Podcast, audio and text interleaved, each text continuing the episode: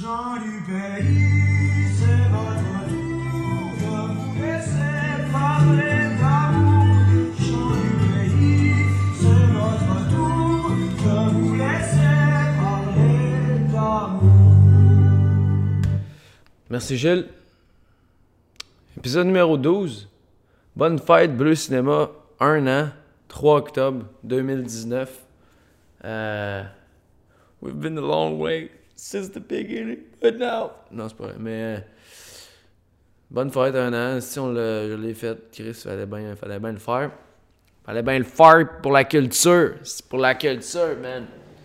Pour la culture, là, mon estimement va manquer de batterie. Ah, fuck!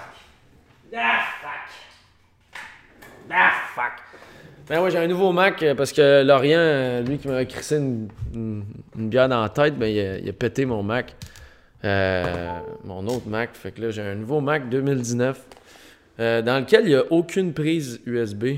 Euh, fait que tu es obligé d'avoir cette espèce de- d'adapteur-là. Je sais pas si on voit bien, mais. C'est quand même dommé en crise.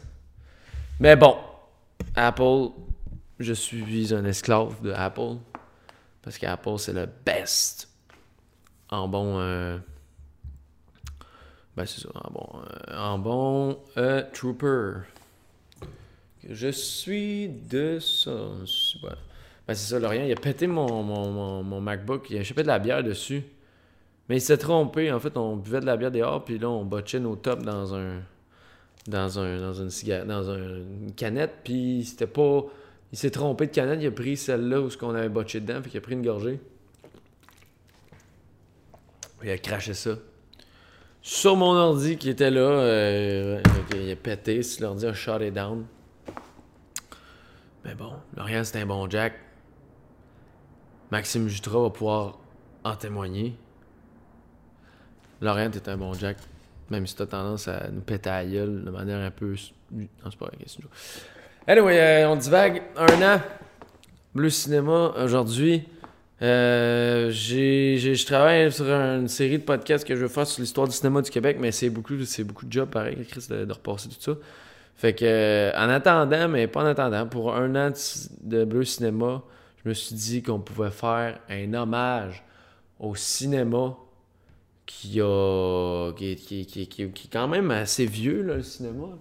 Mettons, je sais pas quel âge qu'il y a. Mettons, là, on est en, on est en 2019 moins 1895. 124 ans. Ça va faire 125 ans que le cinéma existe euh, l'année prochaine. En, décembre, esti. Non, en décembre l'année prochaine. Anyway. Euh, fait que c'est ça, esti, euh, un hommage au cinéma. Comment qu'on fait ça? Comment est-ce qu'on fait ça? J'ai pensé à vous lire un court texte d'un certain Maxime Gorky, un russe, qui lui, en avril 1896, s'est rendu à une présentation des Frères Lumière, de leur cinématographe en Russie, à Nizhny Novgorod. Novgorod? En tout cas, je sais pas. Puis euh, lui, c'est un journaliste, fait qu'il a, écrit dans le journal qu'est-ce qu'il a vu? Euh, dans le journal, il il a écrit qu'est-ce qu'il a vu à cette soirée-là. On se rappelle, on est en 1896, ça fait quelques mois que le cinématographe existe. Il été inventé en décembre 1895. Euh, le monde ne comprenne pas. Le monde ne comprenne pas pourquoi que les images bougent sur un mur. C'est otherworldly pour eux autres. Puis Maxime Gorky en a, en a fait, euh, en a fait l'éloge, en tout cas, en a, a expliqué qu'est-ce qu'il a vu dans un article qui s'intitule The Kingdom of Shadows, le royaume des ombres. Puis euh, c'est un court texte de trois pages, puis j'ai pensé, euh, j'ai pensé vous le lire parce que c'est un, beau texte, mais ça montre à quel point l'impact du cinéma, puis qu'est-ce que ça représentait le cinéma à l'époque. On se rappelle en 1895, là, Marx a écrit euh, le, Capital qu'il n'y a pas si longtemps à ce moment-là. La révolution industrielle, ça fait pas si longtemps non plus quasiment. Là. Fait que, ben, relativement, mais tu sais. C'est ça, man, c'est. Fait que. Je vais juste vous le lire. Pardonnez mon anglais qui est un peu moyen, j'ai un accent. Mais euh, dans la vidéo, ça se peut que ça coupe un peu pour que ça flow si je fais des erreurs. Fait qu'en tout cas, je, je vous le lis euh, directement. Donc, c'est Maxime Gorky qui parle. en 1896. Last night I was in the kingdom of shadows. If you only knew how strange it is to be there. It is a world without sound, without color. Everything there, the earth, the trees, the people, the water, and the air, is dipped in monotonous gray. Gray rays of the sun across the gray sky, gray eyes and gray faces, and the leaves of the trees are ashen gray. It is not life, but its shadow. It is not motion, but its but its soundless spectre. Here I shall try to explain myself, lest I be suspected of madness or indulgence in symbolism. I was at Aumont's and saw Lumière Cinematographe, moving photography. The extraordinary impression it creates is so unique and complex that I doubt my ability to describe it with all its nuances. However, I shall try to convey its fundamentals. When the lights go out in the room in which Lumiere's invention is shown, there suddenly appears on the screen a large gray picture. A street in Paris. Shadows of a bad engraving. As you gaze at it, you see carriages, buildings, and people in various poses, all poses into immobility. All this is in gray, and the sky above is also gray. You anticipate nothing new in, in this all too familiar scene, for you have seen picture of Paris streets more than once. But suddenly, a strange flicker passes through the screen, and the picture stirs to life. Carriages coming from somewhere in the perspective of the picture are moving straight at you, into the darkness in which you sit. Somewhere from afar, people appear and loom larger as they come closer to you.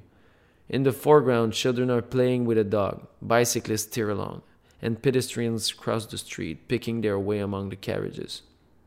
All this moves, teems with life, and upon approaching the edge of the screen, vanishes somewhere beyond it. And all this in strange silence, where no rumble of the wheels is heard, no sound of footsteps or of speech, nothing, not a single note of the intricate symphony that always accompanies the movements of people. Noiselessly, the ashen gray foliage of the trees sways in the wind, and the gray silhouettes of the people, as though condemned to eternal silence and cruelly punished by being deprived of all the colors of life, glide noiselessly along the gray ground. Their smiles are lifeless, even though their movements are full of living energy and are so swift as to be almost imperceptible. Their laughter is soundless, although you see the muscles contracting in their gray faces. Before you, a life is surging, a life deprived of words and shorn in the living spectrum of color. The gray, the soundless, the bleak and dismal life. It is terrifying to see it, but it is the movement of shadows, only of shadows, curses and ghosts, the evil spirits that have cast entire cities into eternal sleep, come to mind and you feel as though Merlin's vicious trick is being enacted before you. As though he had bewitched the entire street, he compares its many storied buildings from rooftops to foundations to yard like size. He dwarfed the people of corresponding proportion, robbing them of the power of speech and scrapping together all the pigments all the pigment of earth and sky into a monotonous gray color. Under this guise, he shoved his grotesque creation to a niche in the dark room of a restaurant. Suddenly, something clicks. Everything vanishes and a train appears on the screen. It speeds straight at you. Watch out! It seems as though it will plunge into the darkness in which you sit, turning you into a ribbed sack full of lacered flesh and splintered bones, and crushing into dust and into broken fragments this hall and this building, so full of women, wine, music, and vice. But this, too, is but a train of shadows. Noiselessly, the locomotive disappears beyond the edge of the screen. The train comes to a stop, and gray figures silently emerge, emerge from the cars, soundlessly greet their friends, laugh, walk, run, bustle, and are gone. And here is another picture. Three men seated at the table, playing cards. Their faces are tense, their hands move swiftly. The cupidity of the player is betrayed by the trembling fingers and by the twitching of their facial muscles. They play. Suddenly they, bre- they break into laughter, and the waiter who has stopped at their table with beer laughs too. They laugh until their, their sides split, but not a sound is heard. It seems as if the people have died and, and their shadows have been condemned to play cards in silence unto eternity. This mute, grey life finally begins to disturb and depress you. It seems as though it carries a warning, fraught with a vague, with a vague but sinister meaning that makes you heart glo- that makes your heart grow faint. You are forgetting where you are. Strange imaginings invade your mind, and your consciousness begins to wane and grow dim. But suddenly, alongside of you, a gay chatter and provoking laughter of, women, of a woman is heard, and you remember that you are at Aumont's, Charles. But why, of all places, should this remarkable invention of Lumiere find its way and be demonstrated here? This invention which, affirms once again the energy and the curiosity of the human mind, forever striving to solve and grasp all, and, while on the way to the solution of the mystery of life, incidentally builds Aumont's fortune. I do not yet see the scientific importance of Lumiere's invention, but no doubt it is there, and it could probably be applied to the general ends of science, that is, of bettering man's life and the developing of his mind. This is not to be found at Aumont's where vice alone is being encouraged and popularized. Why then at Aumont's among the victims of social needs and among the loafers who here buy their kisses? Why here, of all places, are they showing the latest achievements of science? And soon, probably Lumiere's invention will be perfected, but in the spirit of Aumont's Toulon and the company. Besides those pictures I have already mentioned, is featured the family breakfast, an idyll of three. A young couple with its chubby firstborn is seated at the breakfast table. The two are so much in love and are so charming, gay, and happy. And the baby is so amusing. The picture creates a fine, felicitous, felicitous impression. Has this family seen a place at Aumont's? And, there, and here is a, and here is still another. Women workers in a, in a thick gay and laughing crowd rush out of the factory gates into the street. This too is out of place at Aumont's. Why remind here of the possibility of a clean, toiling life? This reminder is useless. Under the best of circumstances, this picture will only painfully sting the woman who sells, their, who sells her kisses. I am convinced that these pictures will soon be replaced by others of a jar more suited to the general tone of the Concert Parisien. For example, they will show a picture titled As She Undresses or Madame at her Bat or A Woman in Stockings. They could also depict a sordid squabble between a husband and wife and serve it to the public under the heading of the blessings of a family life. Yes, no doubt, this is how it would be done. The bucolic and the idyllic could not possibly find their place in Russia's markets, thirsting for the piquant and the extravagant. I could also suggest a few themes for development by means of a cinematograph and for the amusement of the marketplace. For instance, to impale a fashionable parasite upon a picket fence, as is the way of the Turks, photograph him, then show it. It is not exactly piquant, but quite defying.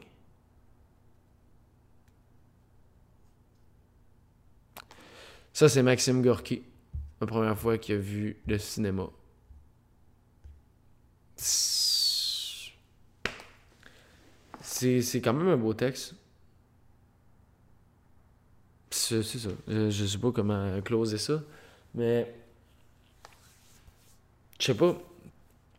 Euh, le, le, le, le, fait qu'il, qu'il remarque que tout soit en gris, que tout soit tellement vivant, mais en même temps tellement dépourvu de tout ce qui fait, de toutes les caractéristiques qui font que la vie est la vie.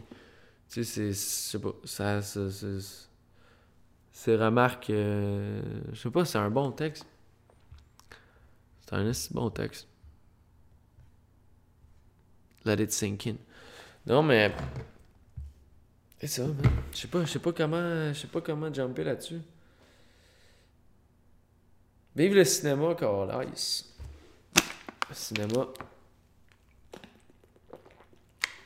De tous les arts, le cinéma est le plus important. Sais qui a dit ça? Vladimir Ilitch Lénine. Il avait compris en esti à pause. Bon. Fait que ça, c'est Maxime Gorky. En 1896. Bravo.